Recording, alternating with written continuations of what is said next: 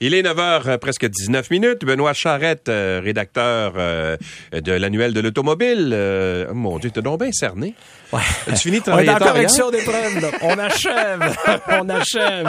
Mais euh, c'est bon signe. Quand on est rendu là, c'est parce que l'écriture est finie. Ouais. Et là, on est en train de tout vérifier, les détails. là. Parce que tu sais, 704 pages à Hey, corriger en deux semaines, c'est c'est comme rapide. Alors, euh, on doit tout remettre chez Ouais. l'imprimeur la semaine prochaine. Euh, là, après ça, bon, le temps d'imprimer, aller chez le distributeur, tout ça, là, mais, mais on est dans la phase finale. Moi, mon été va commencer mardi prochain. Ouais. Mais c'est, euh, les gens ne savent pas ça, mais c'est, c'est, c'est parmi les livres les plus vendus à chaque année. Hein? Oui, absolument. Ben, Ouais. En fait, c'est- c'est- nous, les éditeurs, ben, moi, je suis mon propre éditeur, mais les distributeurs m'aiment bien parce que c'est un produit qui revient chaque année. Ouais. Donc, c'est un bon vendeur, puis ça revient chaque année. Donc, on- il y a, y a- y a une tradition. Euh, puis moi, je reçois là généralement quelque part en juillet août là, euh, les gens commencent à appeler bon quand est-ce que le livre. Ouais, c'est ça. Fait que nous autres, on, on est contents. Euh, on est contents. Ça nous donne une bonne motivation pour finir. T'en vends combien euh, par année, juste pour le fun? Autour? On est en, autour de 25 000 à peu près. Caroline, 25 000. Euh, 25 000 Ben, c'est du depuis, livre, depuis plusieurs années. Ouais. Ouais. C'est ben, ben, bravo. Ben, C'est- euh, parmi les livres les plus vendus effectivement. Ou quand on considère qu'un best-seller au Québec c'est quelque chose 3000. comme 3000 copies. ouais. Exact. Fait exactement. qu'on est, on est bien au-dessus, mais Ouais. si j'en vendais 3 000, je ferais plus de livres depuis longtemps. parce que ça coûte cher à faire. Oui, parce que c'est de la Euh, qualité. Absolument. Ouais. Euh, bon, parlons un peu de la Volkswagen ID4 électrique. Ouais, ID4, en fait, la, la bonne nouvelle, c'est que là, on le sait, là, on, vous en parliez juste avant la pause, qu'il y a de l'attente pour tout, euh, y compris dans les modèles et surtout dans les modèles électriques. Là, Volkswagen a annoncé qu'on va fabriquer le ID4 aux États-Unis. Euh, la ligne de montage est officiellement ouverte depuis avant hier. Et là, on a commencé à fabriquer à Chattanooga, au Tennessee, là, parce qu'on a, bon, d'abord, on a fait de la place parce qu'on avait la Passat et l'Arteon, des modèles ici qui, ne- qui n'existent plus en 2023. Ouais, la Passat, c'est fini. Euh, c'est fini. Fait qu'on va remplacer, si on veut, une partie de, de la ligne d'assemblage qui était prévue pour ce modèle-là par le ID4. Ouais. Et là, on, on souhaite, on souhaite avoir un peu plus de disponibilité parce que là, la seule usine qu'il y avait était en Allemagne, qui fournissait le monde entier, puis on en avait peu. Là, on a même annoncé du côté de Volkswagen qu'on aurait un modèle un peu plus abordable, Mm. euh, avec une batterie un petit peu plus petite, euh, qui va, oui, avoir un peu moins d'autonomie, mais qui va être moins cher. Fait que là, il faudra voir le compromis qu'on fait si ça vaut la peine. Euh, si on enlève Mais le même véhicule en apparence, mais oui, avec. oui, oui, le même véhicule. Physiquement, ça va être le même véhicule, mais il va avoir une batterie plus petite. Un peu comme on fait avec la Leaf. Il y a une Leaf Ouais. de base Ouais. qui a moins d'autonomie, puis il y a une Leaf plus chère qui avec 383 km d'autonomie. Euh, pour un certain nombre de gens, même s'il y a 100 km de moins d'autonomie, ça, Ça va faire leur rien, affaire. ouais. Non, non, ça va faire leur affaire pareil. Donc, si le prix est alléchant, qu'on est capable d'amener un prix intéressant, ça va sûrement se vendre très bien. Alors ça, on va attendre ça. Donc, ça commence là bientôt. Et on va, on a dit qu'à partir de l'automne, on aurait probablement un meilleur approvisionnement pour les modèles ID4. Donc, on va attendre, on va regarder ce que ça va donner. Et euh, ça- chez euh, GM, ça n'a pas été une bonne année euh, l'année Ben, en passée? fait, GM a eu une année difficile. Ben, comme plusieurs constructeurs auto, mais GM, ça a été par- particulièrement difficile parce que euh, on a eu des problèmes plus que d'autres pour l'approvisionnement en puces électroniques. Euh, on a dit que bon, ils ont fait une annonce à leur siège social, c'est Mary Barra, la, la PDG de GM, qui en a fait l'annonce. Euh, on dit que les bénéfices nets au deuxième trimestre ont chuté de 1,7 milliard de dollars. Par contre, le, constructeur automobile euh, a quand même fait des sous. Il ne faut pas penser que GM fait pas d'argent.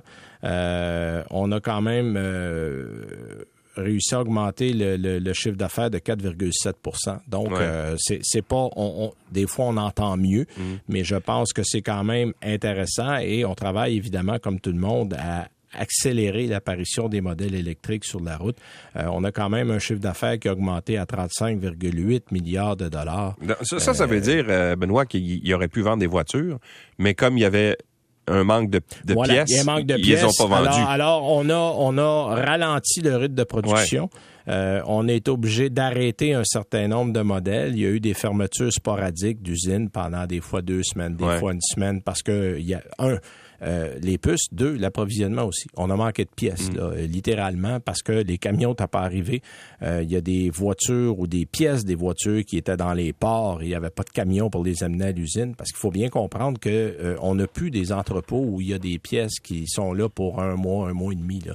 Euh, il faut avoir visité une usine automobile pour voir. Tu as un département de pièces à l'an. C'est impressionnant. Tu as des gens que tout ce qu'ils font dans la journée, ils ont des petits chariots avec des, des, des wagons en arrière puis on place littéralement là il y a des portes il y a des euh, il y a des euh, euh, il y a Des quoi? des, des custaudes des euh, les ailes à l'arrière Ah. les coins d'ailes bon ben on place ça puis là lui une personne tout ce qu'elle fait c'est qu'elle a quatre ou cinq pièces elle prend ça puis elle va aux différentes étapes Elle fournit, autrement dit, la, la- Elle la- la fournit. ligne de montage, dans. Mais c'est beaucoup, beaucoup, beaucoup maintenant Ouais. les camions qui sont les entrepôts. Et comme il y a une pénurie de, de, de camionneurs et, et on a euh, un manque d'approvisionnement, ben là, on- maintenant, on a dit, OK, si on continue à construire à ce rythme-là, dans quatre jours, on pourra plus faire d'auto. Ouais. Fait que là, on abaisse volontairement la production, on diminue le rythme de production pour être capable de continuer de travailler. Mais on n'est pas à 100% On est à 60, 70% Puis évidemment, ben, il sort moins de véhicules avec ça. Bon, parle-moi de ça. Quand tu m'as dit ça tantôt, je dis, voyons, c'est une blague. Là. Une voiture solaire Ouais. qui est en, qui pourrait être vendue euh, en Allemagne, c'est ça Qui que va ça être s'appelle? vendue Qui en va être vendue? Sono Euh, Motors, j'ai jamais entendu parler de Sono ça. Motors, en fait, la voiture s'appelle la Sion, S-I-O-N, c'est le nom. Ça va être 26 000 euros. Et euh, en fait, c'est assez drôle parce que, bon, à la base, c'est un véhicule électrique. Ouais. Sauf qu'on a mis une petite twist, appelons-le comme ça. On a ajouté des panneaux solaires et là, pas juste sur le toit, là. Euh, sur le- l'aile, sur le côté, sur le capot. En fait, la voiture est recouverte de panneaux solaires d'un Ouais. bout à l'autre. Et là, pensez pas qu'on va uniquement rouler au solaire. là. On, on dit que toutes les piles photovoltaïques sur le véhicule peuvent accumuler à peu près 16 km par jour. Euh, si on a du beau temps presque toute l'année, Ouais. on peut peut-être aller chercher l'équivalent de 5000 km par année en mode solaire. Mais c'est une toute petite voiture, c'est pas C'est gros. une hein? toute petite voiture. C'est Ouais. un peu comme une fourgonnette. C'est le style Ouais. d'une fourgonnette. Euh, le reste du véhicule, ben, c'est une, une pile euh, qui fait 54 kWh, qui a une autonomie Europe, euh, annoncée WLTP. Là, c'est les normes européennes à 305 km. Donc ici, ça voudrait dire à peu près 265, 270 km. Et évidemment, je pense que le, le petit côté gadget, c'est de dire, ben, on peut recharger avec des piles solaires. Bon, euh, puis moi, j'ai parlé plusieurs fois des ingénieurs, puis tout le monde m'a dit la même chose. Pour le moment, la technologie ne permet pas de recharger ou de penser qu'on pourrait rouler au solaire Ouais. sans avoir d'autre chose parce que l'efficacité des piles n'est pas encore assez bonne pour accumuler autant d'énergie que ça. Mais bon, considérons-le comme un premier pas. Euh, Est-ce qu'on va faire mieux plus tard? Probablement. Euh, les gens, considérons-le comme un véhicule électrique qui peut prendre un peu d'énergie du soleil. là.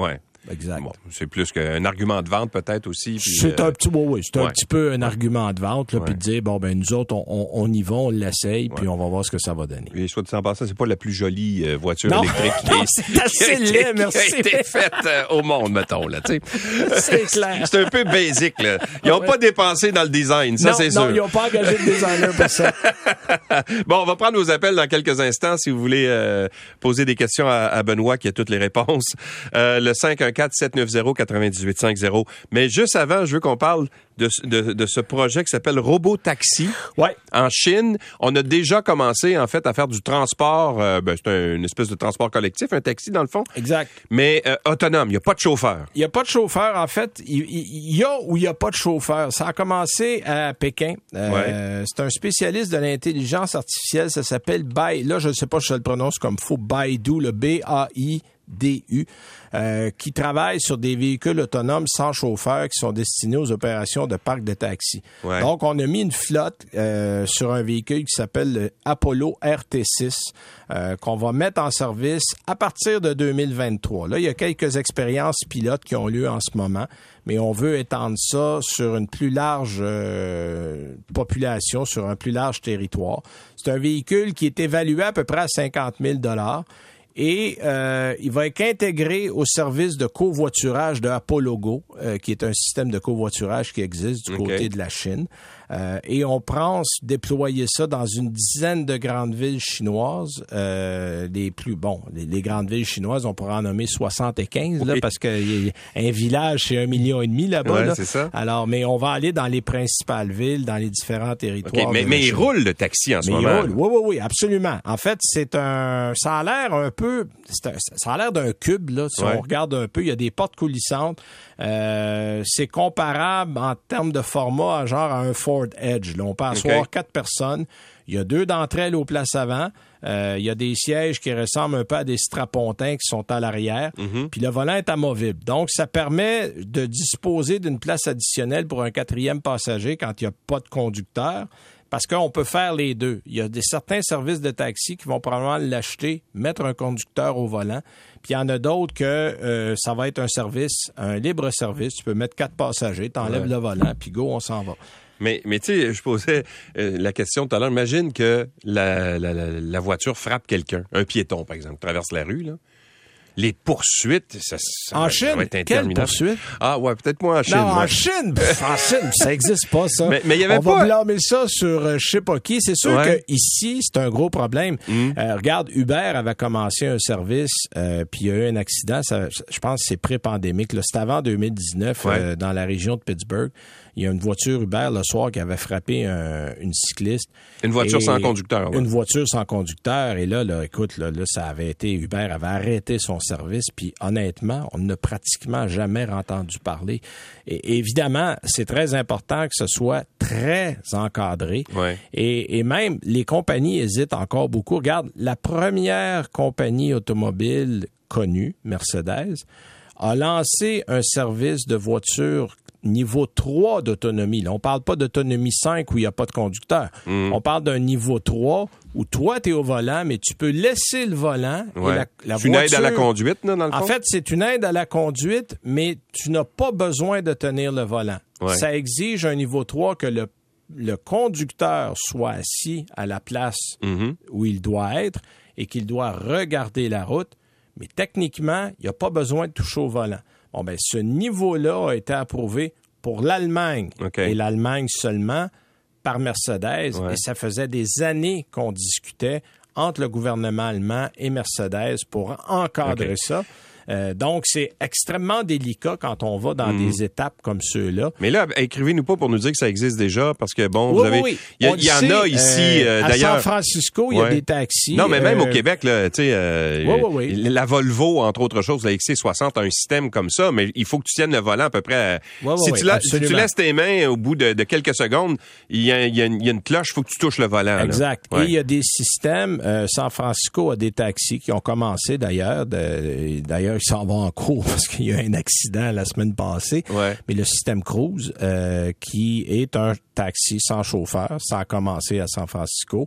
On embarque, il n'y a pas de chauffeur, on paye. C'est un système à, débit. Tu mets ta carte de crédit, le, montant de la course est là. Et c'est parti. Donc, à petite échelle dans des projets pilotes. On commence à regarder ça. Les États doivent d'abord approuver, comme la Californie approuve que sur son territoire des véhicules sans chauffeur. Ce ne sont pas tous les États qui l'ont hmm. fait. La, plus, ben, la plupart. Il y en a une bonne je pense qu'il y en a une vingtaine. Il faudrait que je vérifie mes chiffres, je les ai pas par cœur. Mais ça commence tranquillement, mais tu sais, on est à petite échelle. Oui, exact. Bon, on va prendre euh, quelques appels, bien sûr. Euh, on va commencer avec Bruno. Euh, bonjour, Bruno. Oui, bonjour. bonjour à vous deux. Moi, j'ai une question. J'ai commandé un Kia Niro 2022 le 2 décembre. L'année passée, j'étais supposé d'avoir mars-avril. Après ça, c'était juillet. Où, finalement, ils m'ont dit qu'il passerait au 2023, mais c'est très difficile d'avoir des, des informations. Je veux savoir, le 2023, il va s'arriver euh, avant la fin de l'année ou euh, ça va aller à l'année prochaine? Le 2023 va arriver avant la fin de l'année et euh, vous avez raison, c'est très difficile de mettre des dates. Moi, je viens de finir un livre ou je suis en train de finir un livre et je me suis fait remettre je sais pas combien de choses euh, de mois en mois, de saison en saison. En fait, la réalité, c'est que les concessionnaires souvent le savent même pas eux-mêmes parce que les constructeurs donnent une date, ne la respectent pas. Euh, on donne une seconde date, on la respecte pas non plus. Je vous donne un exemple. Le Nissan Ria qu'on devait essayer en 2020 nous a été remis en 21, en 22. On m'avait presque garanti, euh, contrat en main, que je roulerais une Aria cette année ben, le livre est fini, puis on ne l'a pas roulé. Ah oui. Euh, donc, on, est, on est malheureusement dépendant des constructeurs qui eux-mêmes euh, doivent euh, manipuler plein de données, c'est-à-dire qu'il manque de pièces, il manque de puces. Et là, il y a des modèles qu'on doit sacrifier à travers tout ça, des modèles qu'on doit retarder. Fait que souvent, on donne une date sans trop être sûr. En principe, monsieur, les modèles 2023 euh, chez Kia arrive toujours quelque part dans le dernier trimestre de l'année, donc les trois derniers mois. Et là, je vous dis ça, c'est en principe. Euh, le Kia Niro, on vous a parlé d'un modèle 2023 parce que le modèle change l'an prochain. Fait qu'on vous a probablement dit, euh, étant donné que monsieur n'aura pas un 2022, on va lui remettre tout de suite le nouveau modèle. C'est probablement pour ça qu'on vous a transféré en 2023. on sait que le modèle va être nouveau. On n'a pas, en fait, on a les détails, mais on n'a pas les détails de la mise en marché quand est-ce que ça va arriver exactement. Et ça, c'est électrique? C'est électrique. Le Niro, on parle du Niro EV, là, vous, monsieur, hein? Oui, oui, c'est ça. Est-ce que ça va être à peu près le même prix que le 2022? Oui, ça va être le même prix, mais on a changé un peu physiquement la voiture au niveau de la présentation, euh, de la calandre à l'avant, au niveau de... C'est assez réussi d'ailleurs. Oui, oui, c'est assez, réussi. Puis euh, les, les Coréens, euh, généralement, livrent leurs promesses. C'est-à-dire que parmi tous ceux en ce moment qui sont en retard, les Coréens sont parmi ceux qui sont le moins en retard. donc, gardez espoir, là, mais on vous a transféré un 23 parce que c'est un nouveau modèle quelque part à l'automne, devrait y avoir des nouvelles. Ça, ça répond à vos questions? Bye bye. Merci. Oui, merci, au revoir. Au revoir. On va aller parler à, à, à Michel. Bonjour, Michel. Oui, bonjour à vous deux. Euh, écoutez, moi, je suis propriétaire d'un RAV4 Prime 2021. Ah, vous êtes, vous êtes chanceux, vous? Vous avez un Prime. Tout le monde attend oh. ces modèles-là? oui, ben, c'est un techno que j'ai choisi. Ça fait 15 euh, mois que je l'ai. Je suis entièrement satisfait. Écoutez, je suis même surpris de ma consommation électrique. Je suis entre 84 et 88 km ah, par vous jour. Êtes, vous êtes tranquille parce que euh, Toyota annonce à peu près. Moi, j'ai fait 67 quand je l'ai eu, mais c'était euh, tôt le printemps, donc c'était encore un peu frais dehors. J'ai peut-être fait un peu moins, effectivement. Puis euh, l'hiver, je roule, je suis à 52 km d'autonomie. À moins 10, ben, c'est le moteur à essence qui part. Ma question, c'est la fameuse question que vous vous attendez que je vais vous poser. Le, cadre d'alimentation, oui. Oui, parce que ça me donne quasiment une poussée d'urticaire. Je me dis, qu'est-ce qui va arriver avec ça? Là? Je regrette de ne pas avoir pris la garantie prolongée. Je ne sais pas qu'est-ce qui va ben, arriver. là, en fait, ce qu'on est en train de faire du côté de Toyota, c'est qu'on va transférer la garantie euh, parce que tout le dilemme dans ce dans ce, ce, ce cas-là, le cas du câble, c'était que le câble était garanti avec la garantie générale du véhicule qui est de 3 ans ou 60 000 km, alors que la batterie, elle, est garantie 8 ans ou 160 000 km. Là, ce qu'on est en train de faire chez Toyota, on va transférer, la garantie du câble du côté de la batterie et non du côté de la garantie générale. Donc, vous allez avoir une garantie. Sur le groupe propulseur, autrement dit. Voilà, exactement. Parce que le problème, c'est que c'est les modèles 2019, 2020 euh, qui, ont été les, qui ont été les premiers à avoir un problème. Et comme c'est garanti 3 ans, 60 000, ça tombait. Il y a beaucoup de gens qui avaient déjà plus de 60 000 ou que le 3 ans venait de finir. Puis là, on se disait, ben là, vous n'avez plus de garantie. C'était 6 000 pour remplacer le câble. Alors là, ce qu'on va faire, on va le mettre du côté de la batterie. Alors, vous serez à 8 ans. Fait que comme ça, vous allez être tranquille pour plus longtemps. Est-ce que ça répond, Michel? Oui, parce que la, jonction entre le câble et le moteur arrière, ils n'ont même pas de, petits euh, protecteurs. non, non, ils n'ont rien. Ben, c'est ça. voilà, ben, puis le problème était là. Euh, ici, avec mm. l'hiver, le sel, la corrosion, puis tout ça, ça, ça, ça, en fait, ça pourrissait le câble, tout simplement. Alors, euh, ils vont sont en train de voir à tout ça, mais on devra avoir des, des, des, des solutions finales bientôt. J'ai un bon euh, tour de tape électrique autour de ça. ça bien correct. Faites pas ça, c'est une blague. Ça fait tout. Exactement. OK, 9h37, presque 38. On s'en va à la pause. On poursuit avec vos appels tout de suite après avec euh, Benoît Charrette. Restez là.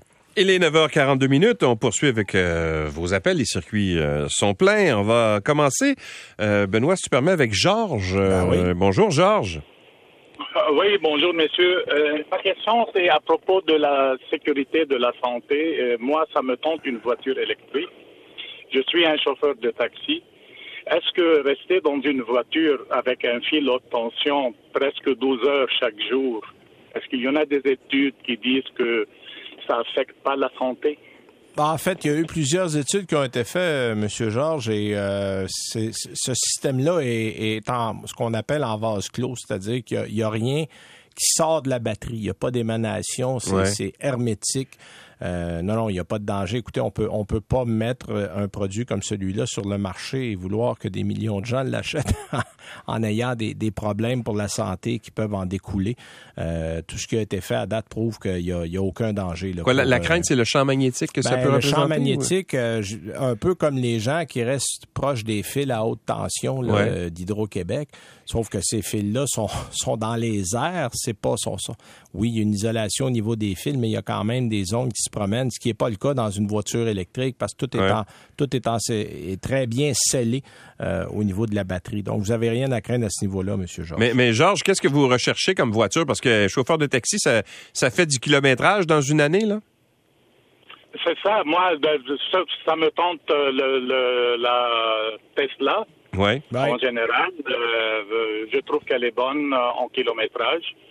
Mais euh, je suis en train de penser à, propos de ma sécurité quand tu restes 12 heures dans une voiture chaque mm. jour presque. Mais à ce niveau-là, à ce niveau-là, il n'y a rien à craindre, M. Georges. vous n'aurez pas de problème. Là, c'est, prouvé là, qu'il n'y a pas eu de, qu'il y a pas de danger. Puis il n'y a, a, personne à ce jour qui s'est dit être malade euh, en possédant un véhicule électrique. Là, donc, euh, on, en aurait entendu parler avant aujourd'hui. André, bonjour. Oui, bonjour. Ça va bien? Ça va bien, vous? Allez-y, on vous écoute. Oui, euh, moi, j'ai un Nissan Rogue 2015. Oui. Mais je vais le changer pour un 2020 SB. Je veux savoir si c'est un bon véhicule. Un Nissan Rogue, vous me dites, c'est ça? C'est ça. OK. Euh, ben, en fait, la nouvelle, moi, je vous dirais, tant qu'à changer, allez chercher la nouvelle génération de Rogue. Euh, C'est-tu 2020 ou c'est 21? Je pense que c'est 20 qui a, qui a changé. Euh, et la nouvelle génération, effectivement, c'est meilleur que l'ancienne. L'ancienne est un véhicule, à mon avis, ordinaire, qui a eu des petits problèmes, des problèmes avec le chauffage, des problèmes avec la boîte CVT, des problèmes avec les freins. Euh, je ne sais pas si vous, vous avez trouvé ça sur votre véhicule, mais la nouvelle génération euh, est mieux faite, est mieux finie, plus luxueuse, puis demeure à un prix là, à peu près réaliste. Donc, allez, allez la, nouvelle, c'est SB? Oui, oui, ben, le SV, là, il y a le SSV. Euh, c'est une version, là, vous avez une version SV, effectivement, dans la nouvelle génération aussi. OK, parce que moi, le fait que j'ai choisi, c'est SB. OK. Ben, non, non, c'est un, un, modèle assez bien équipé. Là. Vous allez être heureux. on a amélioré ce modèle-là du côté de chez Nissan. Merci beaucoup, André. Merci, ah, André. Merci beaucoup. Bye bye. Guillaume, bonjour. Oui, bonjour. Allez-y, on vous écoute. Dans le fond, nous, oui, dans le fond, nous, on a commandé un GMC 2500 AT4. Ça fait plus de neuf mois. Euh, ils nous ont dit qu'il était arrivé au port de Montréal, qu'il était arrivé euh, au, à l'entrepôt, je pense, de CN, mais que pour l'instant, ils sont pas capables de les sortir à cause qu'ils n'ont pas de transport. Exact. Ça, c'est c'est comme je suis un peu dans le domaine, puis je comprenais pas comment ça que oui, on attend que les fabricants on euh, attend des transports. Vous dire que la, voiture est dans le port en ce moment? je vais, je vais vous expliquer ce que moi, je me suis fait dire par un camionneur parce que j'ai dans, dans mes contacts Facebook, j'ai quelques camionneurs, j'en ai un, entre autres, qui transporte des voitures neuves. Il m'a dit que le problème, il y a plusieurs compagnies de transport qui refusent de transporter des voitures neuves à cause des assurances des constructeurs. C'est-à-dire que si on, on fait une petite graffinure ou qu'on accroche quoi que ce soit, euh, que les poursuites euh, s'en suivent à peu près immédiatement. Ah oui. Et tu as des transporteurs qui ont dit non, moi je touche pas à des voitures neuves, je vais faire des voitures d'occasion. Il y a personne qui se plaint quand on transporte des voitures d'occasion. Et là, on a, on, a, on a peine à trouver un transporteur qui veut amener des voitures neuves en concession.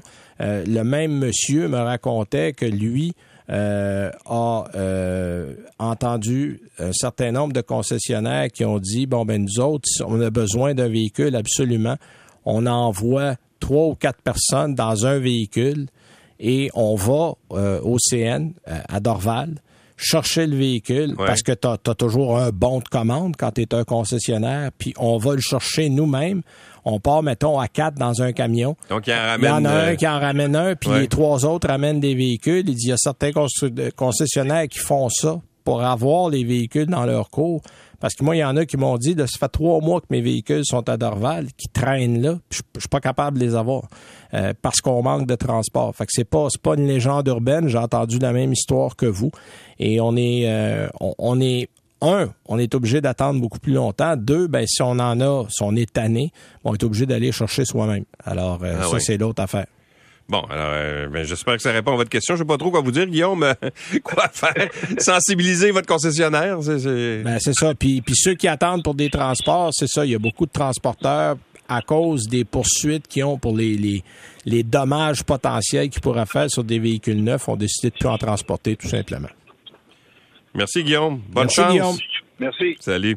On va parler à Mike. Bonjour, Mike. Oui, bonjour. Vous allez bien? Ça va bien, vous? Oui, j'ai commandé un Kona électrique 2023. Je voulais demander conseil à M. Charette que j'ai vu là, souvent là, au Palais des Congrès, là, justement, chaque année. Oui, au Salon de l'Auto. Oui, exactement. Oui. Ça c'est un bon choix. C'est un bon choix. En fait, euh, on semble pas avoir eu les mêmes problèmes que la Chevrolet Bolt. En fait, on en a eu un peu dans les modèles. Euh, je pense que ces derniers modèles, c'était les 20 ou 21 qui ont eu des problèmes de batterie. Depuis ce temps-là, ça semble réglé parce que c'était le même fournisseur de batterie que la Chevrolet Bolt, c'était euh, LG. Euh, sauf que là, il semble que ça aille bien. J'ai deux amis qui en ont, moi, puis euh, les deux sont entièrement satisfaits. En fait, la beauté, c'est que vous avez une bonne autonomie. Là, on parle d'à peu près 415 km dans des conditions idéales. Et le prix est correct. on parle dans les 50 et quelques mille selon la version qu'on va prendre. Euh, vous avez droit au rabais. Donc, ça, c'est intéressant aussi. Non, non, c'est dans les bons choix. Puis, tu sais, c'est un bon petit véhicule familial. C'est pas mhm. énorme, mais il y a quand même de la place pour quatre personnes à bord et euh, la, formule euh, VUS donne assez d'espace pour les bagages à l'arrière. Donc, non, non, c'est parmi les bons choix, monsieur. Vous allez être heureux avec ça. Mais l'avez-vous en ce moment? Vous allez l'avoir quand ou... Non, 23, vous avez dit, hein? Allô, Mike? Il est plus là. Il est ah, parti. il est parti. Bon, alors on le saura peut-être jamais. 2023, il avait, il avait parlé. oui, il avait dit 2023, effectivement. 2023. Marcel, bonjour. Allô, Marcel, bonjour. Bonjour, oui, Marcel. bonjour. Moi, j'ai une question sur le Mitsubishi Outlander PHEV 2023. Oui. Je fais, je fais le tour des sites. C'est dur à savoir en autonomie batterie. Combien ça va faire de kilomètres, cette là On annonce à peu près 65 à 70 kilomètres. C'est vrai que c'est difficile parce que, écoutez, je j'ai les deux pieds dedans. Je suis en train de finir mon livre. Il y a des constructeurs qui vont mettre sur leur site de l'information francophone, mais c'est de l'information européenne. OK. Alors là, on est toujours à regarder puis lire. Tu dis, bon, attends un peu, est-ce que ça nous concerne chez nous? Est-ce qu'on va avoir la même batterie? Parce que la batterie qu'on va avoir en 2023 existe déjà ailleurs depuis quelques années. Donc, on va se mettre à jour par rapport à certains autres endroits sur la planète. C'est une batterie de deuxième génération qui va être un peu plus grosse. Et au lieu d'avoir la quarantaine de kilomètres qu'on avait avec l'ancienne version, on va avoir plutôt 65 à 70. Moi, les chiffres que j'ai vus sont en normes européennes, donc c'est un petit peu plus optimiste qu'ici. C'est pas les normes EPA qu'on a du côté des États-Unis, du Canada. Mais euh, ce que j'ai entendu de Mitsubishi, ça va être à peu près ça. Donc, ça va être une autonomie qui va ressembler pas mal à ce qu'on trouve avec un RAV4 Prime. On en parlait mhm. tantôt avec un autre auditeur. Là, on devrait être à peu près dans ces eaux-là. C'est un beau véhicule d'ailleurs. Hein? Alors, il est très beau. En fait, c'est une. Euh, on a pris un Nissan Rogue puis on en a fait un Outlander. Ah bon, ok. Euh, on l'a réhabillé. On l'a réhabillé différemment parce que là, Mitsubishi est maintenant dans la grande famille Nissan Renault. Euh, ou Renault-Nissan et on a pris la base, le moteur et tout ce qu'on a, mais là, on va prendre cette base-là et on va en faire un modèle PHEV. Donc ça, ça risque d'être intéressant. L'autonomie devrait être assez, euh, assez bonne aussi. Ça répond... disons, disons ça, ça jouera entre 65 70 si on est économe. Oui, ben l'été quand il fait beau, là. On, se comprend. Euh, l'hiver, vous ne serez pas là. pas. Bon, ben, OK. Bon, ben l'été, là, vous pouvez espérer entre 65 et 70. Ah, ben c'est très bon. Merci, merci, Marcel. Au revoir. Micheline, bonjour. Oui, bonjour. Euh, moi, j'ai une Toyota Corolla LE 2003. Oui. Euh, elle a 252 000 kilomètres. Euh, ma question, c'est qu'elle a quelques spots de rouille. Je me demandais si ça valait la peine que j'investisse sur, euh, mettons, euh, refaire faire la carrosserie au lieu de m'en acheter une autre parce que je, je roule pas beaucoup euh, par année, disons entre 6 et 8 000 kilomètres par année là, que je fais. OK. Bon, c'est sûr qu'une Toyota Corolla, l'espérance de vie est au-dessus de la moyenne. Ah Vous allez avoir une voiture qui va avoir 20 ans cette année à 252 000 kilomètres, c'est pas beaucoup pour une voiture de 20 ans. Là. Son fait de moyenne, c'est 2500 kilomètres par année, donc c'est pas c'est pas gigantesque là, sur euh, sur cette période-là. Euh, donc, moi, ce que je vous conseillerais, faites évaluer. Euh, la règle de 3 est assez simple. Quand les réparations d'un véhicule coûtent plus cher que la valeur du véhicule, en général, c'est le temps de changer. en ce moment, comme les voitures sont très rares, et si vous faites un bon entretien puis qu'il y a quelques taches de rouille, et là on parle, votre, votre euh, tôle n'est pas percé, là on parle vraiment de, taches de rouille et non pas de trous. Euh, j'ai pas vu de trou, mais là, un expert pourrait évidemment. Moi, je pense que le mieux pour vous, c'est de faire évaluer la situation. Amenez-le chez un expert, faites faire le tour, demandez un estimé. Ça, ça coûte hmm. pas très cher pour faire faire ça. Euh, puis si c'est l'histoire de quelques centaines de dollars pour réparer de la rouille, faites-le faire. Faites faire un anti-rouille. Euh, ça va être une façon de garder encore en, en, forme quelques années. Mais si vous faites pas plus de kilométrage que ça, euh, y a, parce que pour le moment, euh, vous n'aurez pas grand-chose en revendant un véhicule 2003. Alors, s'il est encore en état de rouler quelques années, ben, vous pourriez le, garder euh, quelques années encore si la réparation coûte pas trop cher. Moi, Micheline, je peux, si je peux vous rassurer, j'ai déjà eu une voiture, une Corolla. C'était juste la, génération précédente des 2003 et je l'ai amené à 500 000 km. Puis je l'ai vendu puis elle roule encore. Alors, c'est des, oh, des, voitures qui sont euh, ah, non, non, presque éternelles. C'est indestructible, ça. C'est des très bonnes voitures. Donc, faites faire un bon entretien. Faites faire l'évaluation aussi. Puis à partir de là, je pense que vous serez en mesure de les regarder encore un petit peu alors, ça répond à votre question. Merci, Micheline. Oui, merci. Merci beaucoup. Au revoir. Juste pour la, petite histoire, je suis allé voir mon, mon garagiste à un moment donné. Je, ah, je trouve que mon moteur prend un petit peu d'huile. Il me regarde et disait, il y a 500 000 kilomètres ton moteur. C'est peut-être normal qu'il prenne un peu d'huile. et finalement, je l'ai vendu par la suite. Il y a quelqu'un qui l'a acheté, un jeune qui l'a eu pendant euh, quelques années. Puis, ah non, c'est des, voitures, c'est des voitures extrêmement dures euh, au travail. Les gens gardent ça très, très longtemps. Alors, c'est pour ça que je dis qu'elle est encore en état de rouler, surtout qu'elle n'a pas beaucoup de kilométrage pour une voiture de 20 ans. C'était des voitures qui consommaient pas tant euh, non plus de carburant. C'est quand même assez économique. merci beaucoup. on n'a pas déjà fini. Ben, oui, on est déjà fini. Bon, on, se on recommence ça la semaine prochaine. Exactement. Voilà. Alors, réservez vos questions pour Benoît la semaine prochaine. Puis pendant ce temps-là, va te coucher. Non, non, non. Faut fini la rédaction. Ah, c'est toi qui corrige. Voyons donc. Quoi, on fait tout. merci beaucoup, mesdames, messieurs, d'avoir été là. Euh, puis on se reparle demain à compter de 5h30. Merci à toute l'équipe pour la production de cette émission. Bye. À demain.